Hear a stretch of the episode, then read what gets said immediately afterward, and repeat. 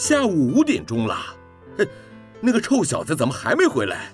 放学后又乱跑了。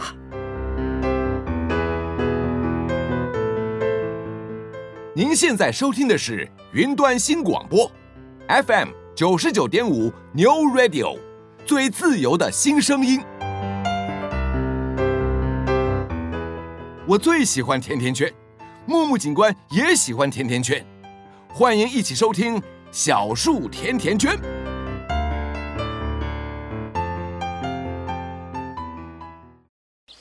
妈咪，妈咪，你看，小树长高了耶！用爱把我们甜甜的圈在一起，宝贝，希望你自在的长大。欢迎收听小树甜甜圈。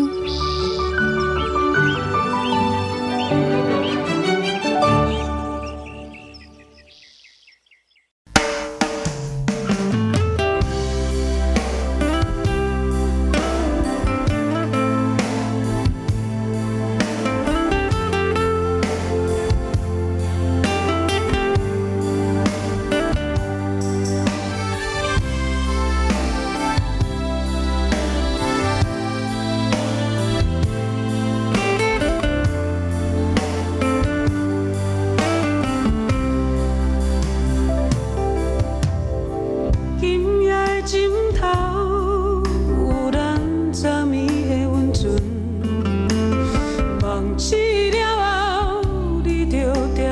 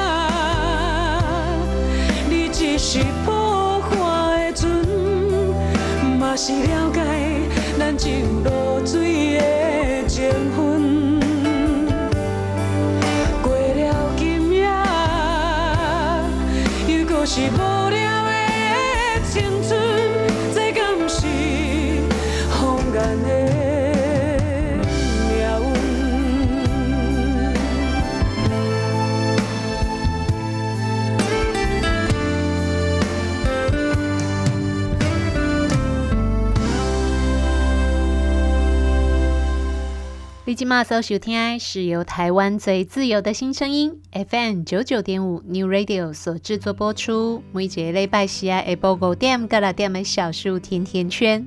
大家好，我是夏天。现在大家除了透过 FM 九九点五的广播频率可以收听得到我们的节目之外，另外也可以上网搜寻三个 W 点 N E W R A D I O 点 C O M 点 T W。Triple W 的 New Radio 点 com 的 T W 的官网，使用官网上面的线上收听功能，或者是直接在 YouTube 的平台上面搜寻云端新广播，都可以找得到我们目前正在播出的第一轮的节目首播，有各种各样不同的收听方式提供给大家做参考，希望大家不会再错过我们所为您精心制作的任何节目了。自从五月份开始，台湾进入了新一波的新冠肺炎的感染高峰期，一直到现在，我们都处于一个控管非常严密的防疫警戒的状态。虽然呢，因为疫情看来好像渐渐的有比较平缓一些些，所以我们的防疫呢有稍微的一点一点一点的放松哦。即使到现在，都还是处于二级的警戒状态哦。但是呢，恭喜大家，贺喜大家，因为我们一直以来真的很配合，也很努力，而且需要打疫苗的时候，大家也都不拖延，赶快去提高了我们的疫苗的普及率。所以目前看来呢，整个台湾的防疫状态控制得还算挺理想的。也因为这样呢，指挥中心也就决定了，从十九号开始。大家啊，如果要去户外运动的话，只要不是人特别多的状况，基本上就可以不用戴口罩了。哇，我想我们所有的朋友啊，如果您是固定有运动的习惯呢，那在这一段时间真的是很辛苦，因为戴着口罩做事或者是戴着口罩运动哦，那真的是有一种让人觉得生不如死的感觉。但是呢，眼看着接下来又进入冬天了，又进入我们南部地区这空气污染的高峰状态。哎，大家亲爱的朋友们，如果我们想要好好照顾我们的健康哦，真的有需要运动的时候，可能口罩还是要戴着会好一些。在这个星期呢，虽然有疫情上面让大家觉得哎还不错，还蛮轻松的事情发生。但是其实，在上个星期也发生了好几则的新闻，是让人看了好揪心的哦。包含了我们高雄地区发生了非常非常严重的火警，造成了非常严重的伤亡，这真的是让人觉得非常难过。因为都市发展变迁的关系，所以这一栋大楼呢，几几乎已经都被大家给遗忘了。也因为这样呢，这整个大楼的包含了设备管理，通通都出现了非常大的漏洞。在这一栋大楼里面的住户有非常非常多，都是在这个社会上的处境是相对来说非常非常弱势的。更因为这样子看到就会觉得，唉，很心酸哦，因为已经是生活很困难了，还遇到像这么大的伤害。有的人就在这非常严重的火警当中呢，失去了他们的生命。但是呢，接下来也还有许多的人要面对的是烧烫伤或者是呛伤之后的复健跟非常漫长的治疗。那这些朋友因为相对的来说是非常弱势的，也不可能有什么好的商业保险可以去协助他们去应对这样子的医疗费用。这慢慢的治疗的道路哦，看来是会非常非常艰辛的。当然啦，我相信我们台湾的朋友都是非常善良的，而且有的时候夏天会觉得哦，其实有一点点爱心过度泛滥呐。因为只要一有这些公安意外，或者是有天灾人祸，我们台湾的朋友们呢，几几乎都是有钱出钱，有力出力呀。只要有人喊声，基本上就是一呼百应。那当然也希望这个社会这么善良的力量，可以协助这些朋友们去度过接下来的难关。除了这一则呢，发生在我们高雄地区非常严重的公安事故之外，另外还有两则新闻是夏天看了以后会非常揪心，但是又觉得呢，我们一定得要重视这个问题的。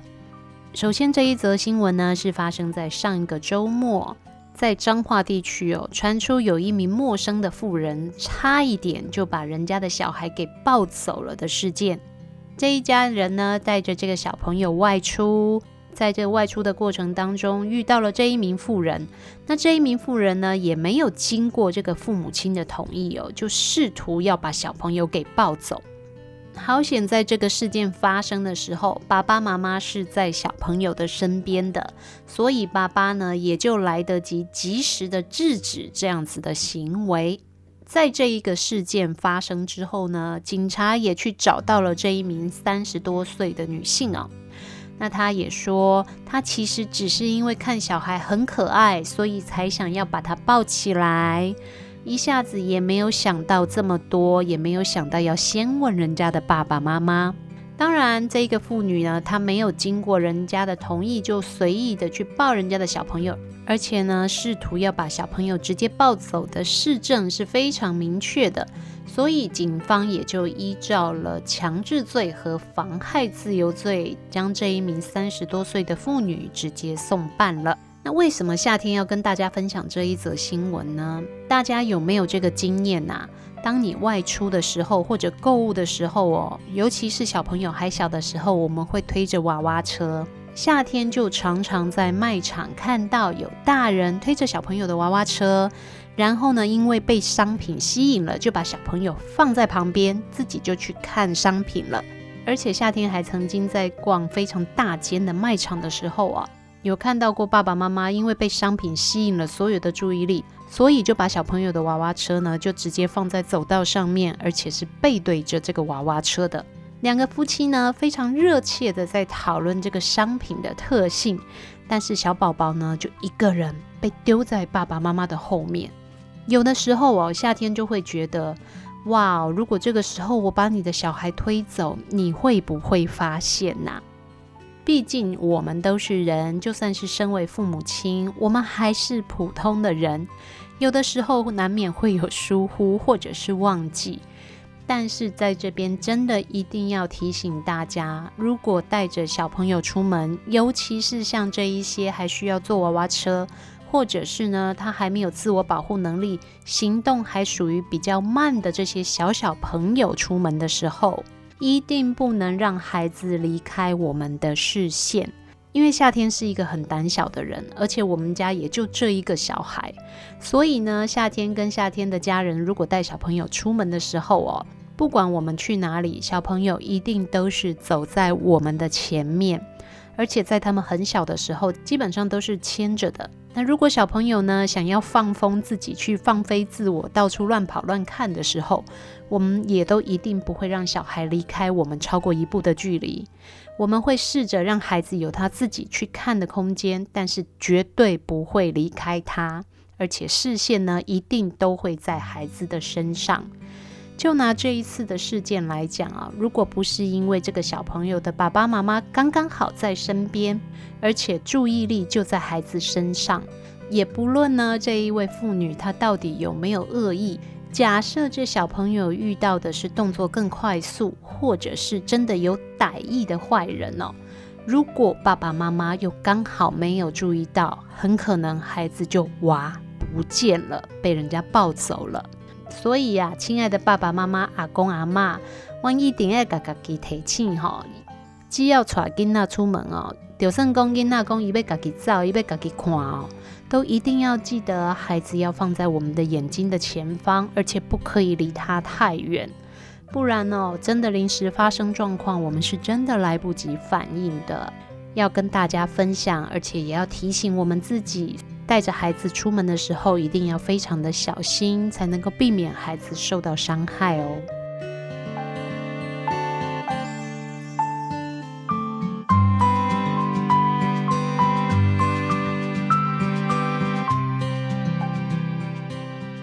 再来第二则呢，让夏天感觉到好揪心、好难过的一个新闻。就是关于上个星期在北部地区发生在虎豹潭的这个溺水事件。在上星期呢，在北部地区有许多的爸爸妈妈带着孩子去参加了由民间单位办理的虎豹潭的清水体验活动。因为山洪突然爆发，溪水暴涨，水一下呢就很大量、很快速的涌到了这一些参加体验活动的朋友他们所在的位置这里哦。因为这样呢，也造成了许多参加活动的大人跟小朋友的伤亡。夏天呢，也曾经带着家里的小朋友去参加过类似的体验活动，像是这样子的自然体验活动哦，其实在市面上有非常非常多类似的商品啊。而且大家仔细去观察跟比较看看，有非常多像这样子的自然体验活动哦，它的收费其实都还蛮高的。因为现在小朋友很多时候都是关在家里面的，也不太有机会可以像我们小时候一样光着赤脚在大自然里面到处跑哦。所以爸爸妈妈呢，为了让小朋友有机会去感受跟亲近大自然，去体验不一样的生活经验。在非常忙碌的工作当中，还会特别排时间抽空跟孩子一起来参与这样子的体验，要花非常多的钱、非常多的心力跟非常多的时间。但是呢，原本应该是开心的事情，最后却得到了像这样子让人好悲伤、几乎没有办法接受的结果。当然啦，我想像这样子的体验活动的主办单位，他们也不希望这样的事情发生。但是事实上呢，也有一些问题是我们需要非常认真的去检视的，因为市面上还是会有相当多这样子的体验商品。这一次让人这么悲伤的事件发生过之后，我们到底能不能够从这些事情里面去学习到未来的经验呢？在这一整个体验活动当中哦，我们会发现小朋友跟大人的身上都没有穿任何的救生设备。包含了救生衣，或者是周边也没有准备应对的游泳圈。我相信有很多的朋友会说，在溪水突然暴涨的状况底下，完全来不及反应。即使你穿了这一些救生设备，当水大量的冲下来，人在溪水当中一直被冲击，或者是往下推挤的时候，也有可能会产生碰撞受伤。穿救生衣不见得有用。但是像这样子的清水体验活动，救生衣绝对是避免我们受伤害的第一道防线。尤其是我们都不知道意外什么时候会发生，即使山洪没有爆发，但是如果在体验活动当中我们不小心摔倒了呢？或者是这个水洼比较深，但是我们却没有发现，不小心跌下去了呢？如果身上可以有救生设备，或者是主办单位准备了足够的救生的器材，那么是不是就有可能减低伤害发生的程度？尤其大家愿意花钱花时间带着孩子去参加像这样的活动，都是希望孩子可以增加更多的生活体验，去丰富他们的生命的价值，绝对不会希望孩子跟自己在这样的活动当中必须要承担这么高的风险。所以哦，将来如果要带孩子去参加这样的活动，记得一定要询问主办单位有没有准备了相关的救生的设备。那如果没有的话，也许大家就应该要好好的考虑一下，是不是要来参加这样子的活动。再来呢，尤其是像野溪体验哦这样子的活动，一定要非常的注意留心天候状况。如果已经有下雨的迹象了，那么能够不要下水就不要下水，赶快离开集水区吧。因为呢，有的时候我们在下游游玩，或者在水源地的中游游玩，但是却忘掉了上游已经下大雨了，集水区的水势正在快速的累积当中。那当水呢累积到一定的程度往下冲的时候，这个冲力都是非常非常高的。而且水量也都会非常的大，所以如果事前就已经知道天后不佳，或者是山区有降雨的状况或几率，拜托，千万拜托大家就不要再去河边玩了。像这样子的事件，我们真的不希望一而再、再而三的看到它发生，真的让人好伤心、好难过。尤其看着这个活动当中，不只是大人，还有好几个都是参加活动的孩子。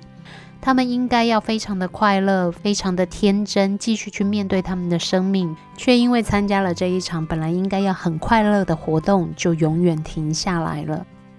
而且呢，也有专家告诉我们，如果说要去参加野溪活动，或者要自己去山里面玩水哦，一定要有一些基本的常识，包含了要能够观察天候的改变，而且呢，最好要能够知道哪一个地方是所谓的集水区。想要下水游玩哦，一定要避开所谓的集水区哦。所谓的集水区呢，就是上游的水会集中流下来的地方，很容易遇到的是延迟性的水流集中。也就是说，即使没有下雨哦，但是因为上游的某一个区段，它的水已经累积到一定的量之后，就会往下流，它就会直接流到集水区。所以有的时候我们看到水怎么突然长高，那不代表上游一定在下雨哦，有可能只是因为它的延迟性的进水而已。所以如果要去溪边玩，真的要非常非常非常的小心。当然啦，我们不能够因为一次两次的意外就很害怕、很恐慌，从此不让孩子去体验这样子的自然活动。那就有一些因噎废食了，但是也的确在面对这一些有危险性的活动的时候，我们是应该要更小心谨慎，才能够避免伤害再一次的发生的。来，我们一起来休息一下，欣赏一首歌曲。等一下的时间继续回来，小树甜甜圈。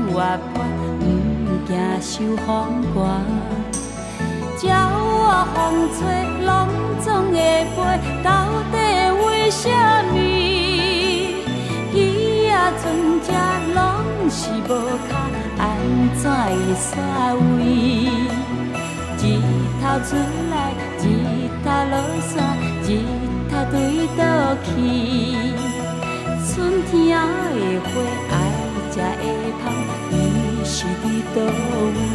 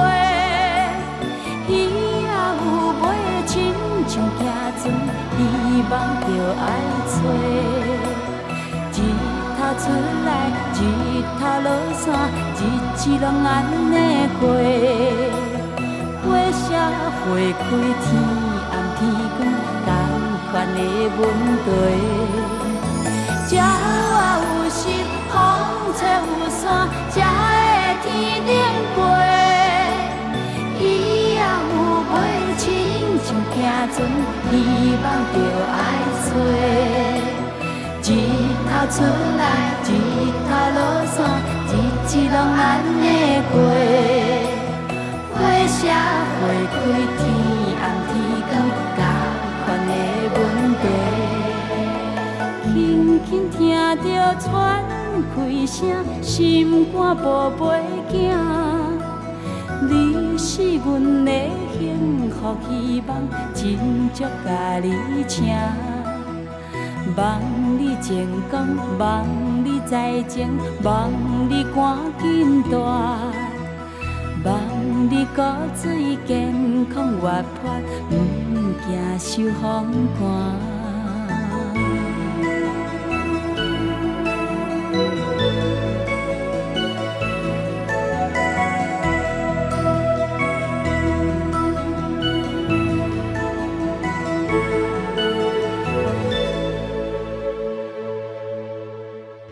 续回到 FM 九九点五云端新广播的小树甜甜圈，我是夏天。身为想要好好的爱孩子的爸爸妈妈，我们都想要跟孩子建立起亲密的亲子关系。但是呢，我想也应该有很多的爸爸妈妈，有的时候哦，会觉得啊，我已经做这么多了，为什么跟孩子好像还是没有办法非常亲密呀？当然啦，亲子关系的建立也不会像变魔术一样啊，突然就变好了，或者是变坏了。亲子关系不管是好是坏哦，它都来自于很长的时间的累积。尤其是当小朋友还很小的时候，我们有没有好好的去疼爱他，去抱抱他，建立起他良好的依附关系？如果有的话呢，我相信爸爸妈妈们跟孩子的关系应该都是非常甜蜜的。但是也有一些爸爸妈妈呢，可能在孩子还很小的时候，因为很忙，或者是呢，因为没有人本来生下来就会当爸爸妈妈的，所以一路上也是跌跌撞撞的，边当爸妈边学当爸妈。有的时候也会觉得，哎，过去我少做了那么一些些，我现在能不能够把它补回来呢？跟孩子之间的依附关系哦，建立得越早，他就能够越紧密。那如果是后面才来做呢，一定的就得要花更多的时间跟精力，才能把良好的依附关系给建立起来。但是如果有心哦，改变永远都不晚呐。可是要怎么做呢？我们要怎么样才能够建立起好的亲子关系呢？事实上呢，我们也的确可以透过一些小小的撇步。建立起一些亲子相处的习惯，用这些方式呢，去加强我们之间的连结，而且也可以强化我们亲密的亲子关系哦。首先呢，专家建议我们呢，要把目标定在一天可以跟孩子来十二个抱抱。诶，这个数字很特别哦。为什么是十二个抱抱？为什么不是十五个？为什么不是二十个呢？根据家庭治疗师弗吉尼亚·萨提亚他所说的，我们一天呢需要有四个拥抱，可以让彼此之间的关系不死；八个拥抱呢可以维持关系，而十二个拥抱呢则可以让我们之间的关系成长。其实我们可以先从早上起来要出门前跟孩子就来一个大大的拥抱开始做起。当孩子回到家的时候，或者是爸爸妈妈下班的时候，进门的第一件事情呢，也可以抱抱孩子。当孩子要去写功课的时候呢，我们也可以抽空跟他抱一下。而每天当我们清醒着的这个最后一件跟孩子一起做的事情啊，就是在紧紧地抱着他，跟他说几句话，然后互道晚安。用这样子的方式哦，一步一步的透过拥抱来强化我们之间的亲子关系。夏天家的小朋友，即使到了现在，每一天不管是要出门前，或者是回家之后，或者是晚上睡觉之前，或者是他游戏的空档中间，突然想到，他都会跑来跟我说：“妈妈，我想要抱一下，你抱我一下。”那这个时候，只要我的时间是能够空得下来的，我一定会把手上的事情放下来，好好的去给孩子一个抱抱。人哦是非常有趣的生物哦，孩子会想要抱抱呢，一定是因为现在他觉得有需要被满足的需求了。所以如果可以的话，手上的事情假设可以放得下来，当孩子跟你说“我想被抱的时阵哦”，就抱他一下吧。不但呢可以满足孩子的安全感，也可以加强我们亲子之间的关系哦。再来的第二件事情呢，就是玩耍。对于所有的人来说，如果可以开心的笑哦，就可以降低我们的焦虑，而且可以让我们觉得开心。所以，如果可以的话，每天就陪孩子玩个五分钟、十分钟，专心的去面对他，让玩耍变成我们相处的一个习惯，也是可以强化亲子关系的。而第三个习惯呢，也是非常重要的，就是当我们跟孩子互动的时候，把手上的电子产品就放一边吧，不管是关掉电视、关掉音响，或者是把手机放一边。专心的去面对跟孩子相处的时间，不但可以让我们更专注的去培养我们的亲子关系，同时呢，如果有沟通的时候，也比较不会受到干扰，更不容易产生沟通的压力。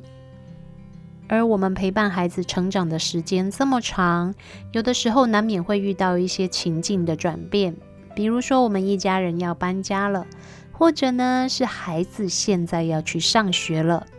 而当这一些转变在发生之前呢，如果可以的话，花一些时间跟他好好的沟通，让孩子能够事先去适应跟了解接下来即将发生的改变，也是让我们的亲子关系可以更稳固的一个方法。当我们在跟孩子相处的时候哦，一定要尽可能每一天安排一段专属于孩子的时间。不管是十分钟，或者是半小时，甚至可能时间空档多，安排一个小时、两个小时，这一段时间呢，我们就专心的跟孩子相处，不要受到外界的干扰，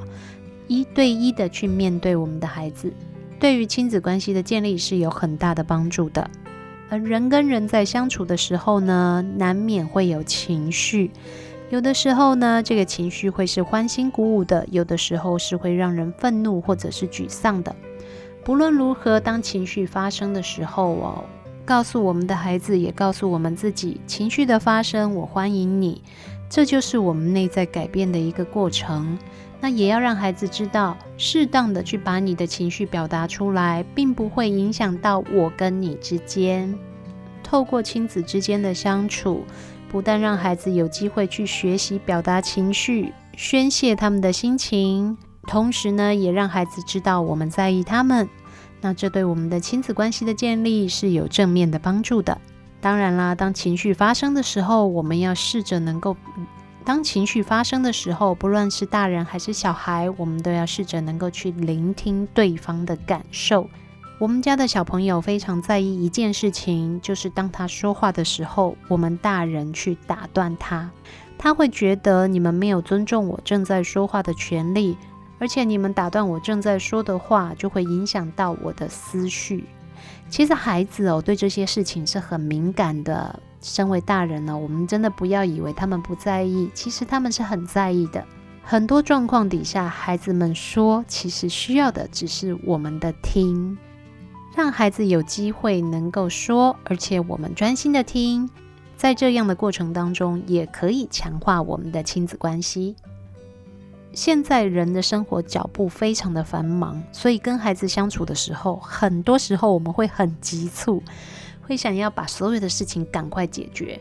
但是呢，在上个星期的节目里面，我们其实也跟大家分享了，慢教养是现在非常流行的一个教育的理念。爸爸妈妈和孩子相处的时候呢，我们试着把脚步放慢，让彼此都能够减少相处的压力。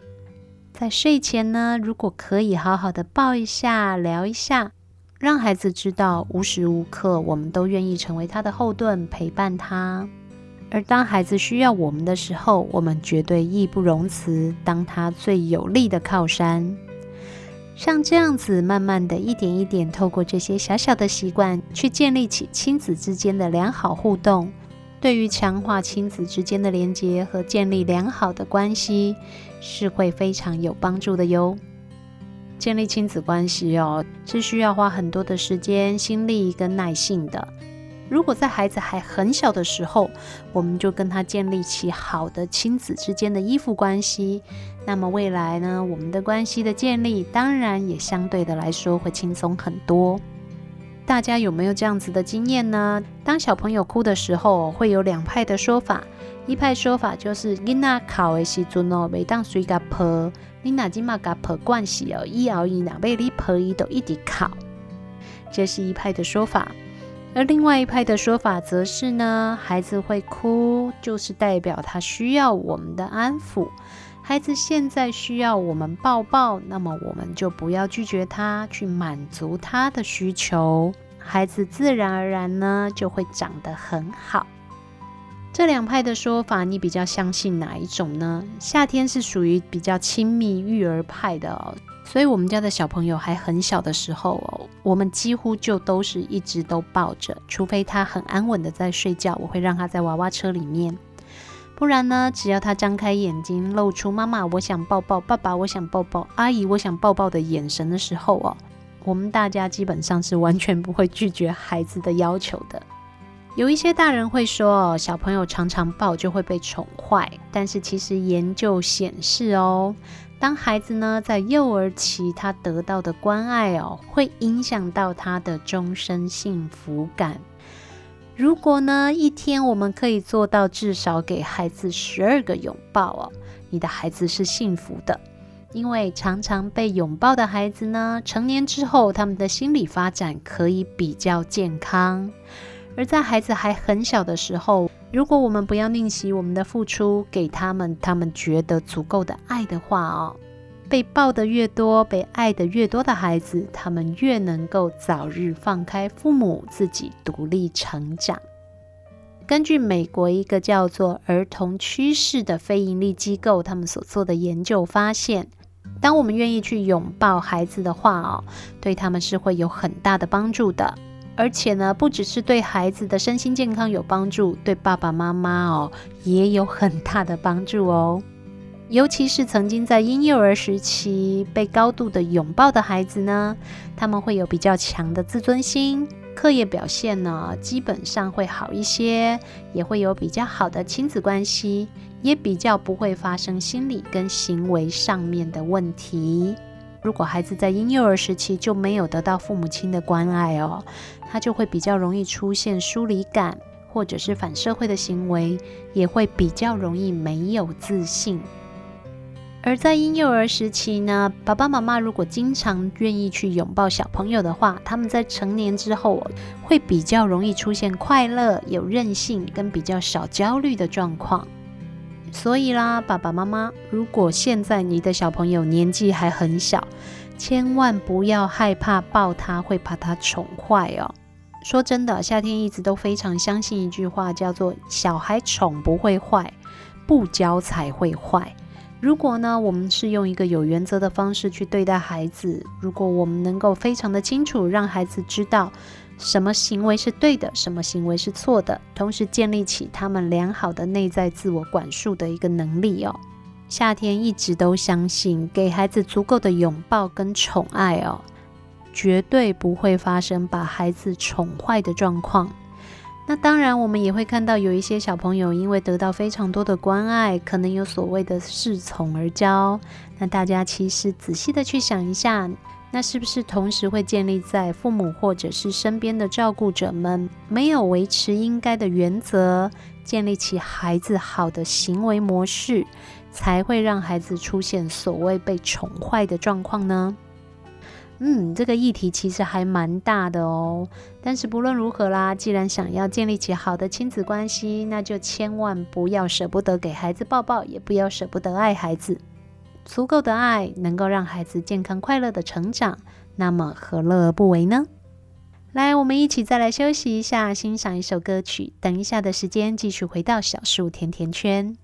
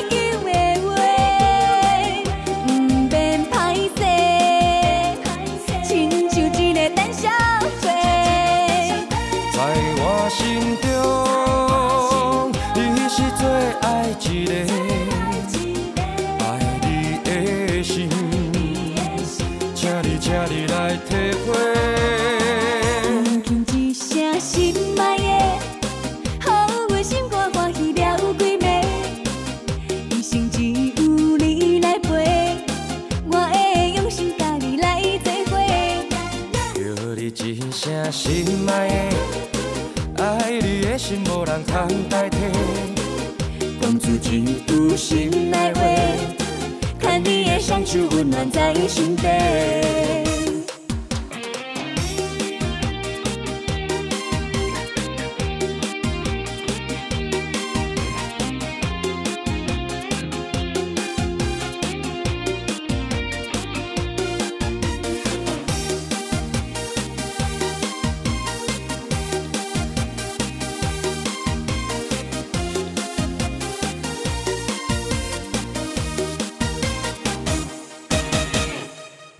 续回到 FM 九九点五的小树甜甜圈，我是夏天。前两天呢，我们家的小朋友在我们两个的睡觉阅读时间的时候啊，突然问了夏天一个问题。因为我们家的小朋友最近很迷看一些历史故事，他现在每一天都要夏天要念给他听的故事哦，也就是他的心头好哦，就是《隋唐演义》。每天呢，我们家的小朋友都会要求夏天要念一篇故事给他听。而在那一天，当我们念完了李世民他们的玄武门之变之后啊，我们家的小朋友突然问我：“妈妈，那个黄袍加身的皇帝是什么时代的呀？”夏天一开始也愣了一下，哦，黄袍加身，我还问他，你说的是王莽吗？因为一下子其实我也忘记了谁的传说有黄袍加身这一件事情哦。那我们家的小朋友就跟我说，不是啊，就是那一个赵奢乱呐。赵奢乱的黄袍加身是哪一个朝代啊？他是哪一个朝代的皇帝啊？毕竟我跟我们家的小朋友是非常有默契的母子啊。所以当他讲完之后，我想了一下，我就问他：“哦，你说的是赵匡胤吗？哦，他是宋朝的皇帝哦。”我们家的小朋友呢，一直以来有一个非常好玩的状况，他很容易把字有边读边，没边念中间。而这一些字呢，很多时候是他已经学过的。那他可能看到了类似的字呢，他就会把边边拿来念。那因为赵匡胤的胤看起来很像乱七八糟的左边哦，所以他就脑袋里面就认为那个字是乱了。而赵匡胤的匡呢，我也不知道为什么他会觉得看起来像奢啊。总之，他问我赵奢乱是哪一个朝代的皇帝，那我也满足了他的需求，也告诉他，嗯，那是赵匡胤，他是宋朝的开国皇帝啊。亲爱的爸爸妈妈，家里面的小朋友也会有类似的状况吗？你会不会有一点点担心自己家的小朋友有阅读方面的问题嘞？因为我们家的小朋友非常的爱看书。所以他阅读过非常非常多的书籍，不论是绘本也好、漫画也好、故事也好，或者是现在他们已经进入中高年级了，所以我开始会帮他选择跟安排他去阅读一些只有文字少图片的桥梁书，因为他一直以来都很喜欢看书。所以我也从来没有发现我们家的小朋友在阅读的时候哦，很容易出现念错或者是看错的状况。但是最近呢，我就发现这个小朋友啊，有边读边，没边读中间的状况好像越来越严重了，所以也会有一点点小小的担心，他是不是有所谓的阅读障碍？如果家里面的小朋友无论如何就是不爱看书，是不是就代表他有阅读方面的障碍呢？大家应该都有听过“阅读障碍”这个词哦，那包含了像是我们台湾非常有名的歌手萧敬腾，还有美国的超级巨星 Tom Cruise 汤姆克鲁斯，他们呢都是非常明确的有阅读障碍的代表。像是汤姆克鲁斯，他就曾经说过，他的阅读障碍呢是让他没有办法把字组合在一起。当人家在阅读的时候看到的是一个一个排列整齐的字跟文章，可是对他来说，那简直就像蝌蚪文一样会漂浮在半空中。那可是他又选择了一个必须要经常性的去背台词的工作，这么长的剧本，他要怎么样才能够背起来呢？也因为看过这一篇报道，夏天真的是非常的敬佩他。他呢特别聘雇了一个专门为他读剧本的人，因为他自己阅读障碍的关系，他没有办法用阅读来背剧本，那么他就请人念剧本给他听，一句一句一句的用听的把剧本给背下来。所谓的阅读障碍哦，它是属于学习障碍中的一种哦。而且呢，也是目前看来，在所有的学习障碍当中，人数最多的一个族群。我们要怎么样去观察小朋友到底有没有所谓的阅读障碍呢？最好的还是由专业的医生来帮我们进行判断。那如果我们想要自己在家里面就先来做一些观察的话，首先我们要排除孩子的阅读行为出现问题，是来自于他们的智能方面的问题。如果孩子的智力正常，但是在阅读上面有困扰的话，那我们就可以合理的怀疑孩子是有阅读障碍方面的困扰。再来，我们也必须要能够判断孩子的阅读行为落后，并不是来自于教学或者是刺激不足所引起的。比如说，如果是在国外的孩子回到台湾，那没有办法念懂我们现在的书籍，那就是很正常的，它就不属于阅读障碍的定义了。有阅读障碍的孩子哦，很多时候他是没有办法去区别文字，甚至有一些小朋友会告诉你，当他阅读的时候，文字就像在跳动一样，他没有办法读懂它。不同年龄的孩子呢，他的阅读障碍会出现一些征兆。首先，如果是在幼儿期的孩子哦，他可能会出现表达跟理解语文有困难的状况。比如说，有一些小朋友可能两到三岁之后才开始说话。或者呢，他在表达的时候，他常常会用“嗯”“啊”或“这个”“那个”来形容，而没有办法完整的去说明它。如果孩子在幼儿时期就已经出现了有阅读障碍的状况，大概有一半的比例哦，在他进入小学之后呢，就会发生阅读障碍了。而低年级的孩子呢，我们可以观察他，他们在学习注音符号的能力是不是明显的落后的。当孩子有明显的落后的时候，我们也必须要开始的观察孩子是不是在阅读方面有障碍发生。而当孩子在学习写字之后哦，常常会把文字写左右颠倒哦，这其实是正常的。这样的状况呢，是孩子会写出所谓的镜像字。而一般来说呢，孩子的镜像字的出现呢，会一直持续到大约三年级的阶段。如果中年级以上的孩子还会持续的写出镜像字，同时他们在阅读的能力有明显落后的话，那么我们就必须要考虑要帮孩子去寻求专业的治疗了。当然啦，孩子有没有阅读障碍，或者是这样子的障碍呢？会不会需要做治疗跟矫正？最准确的都还是要透过专家来帮我们做评估哦。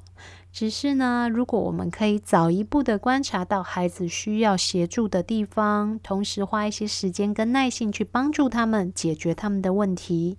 也许就可以避免更严重的学习障碍，影响了他们的学习意愿，造成学习成效低落，或者是自信心降低的状况了。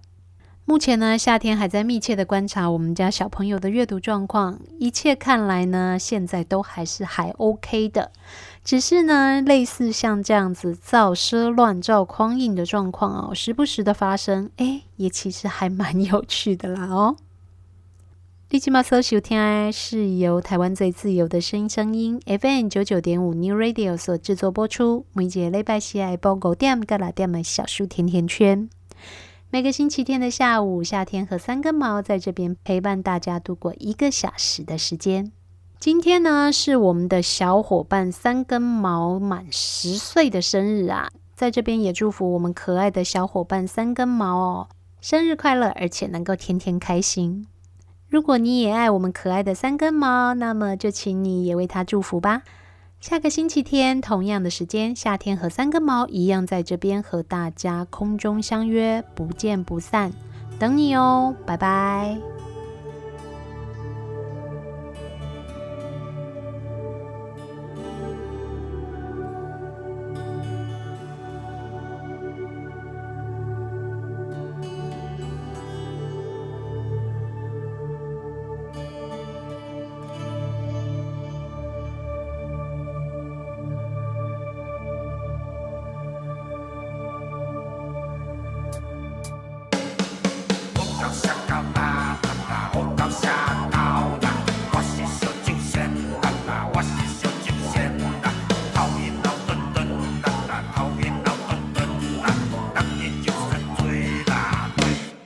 送给你。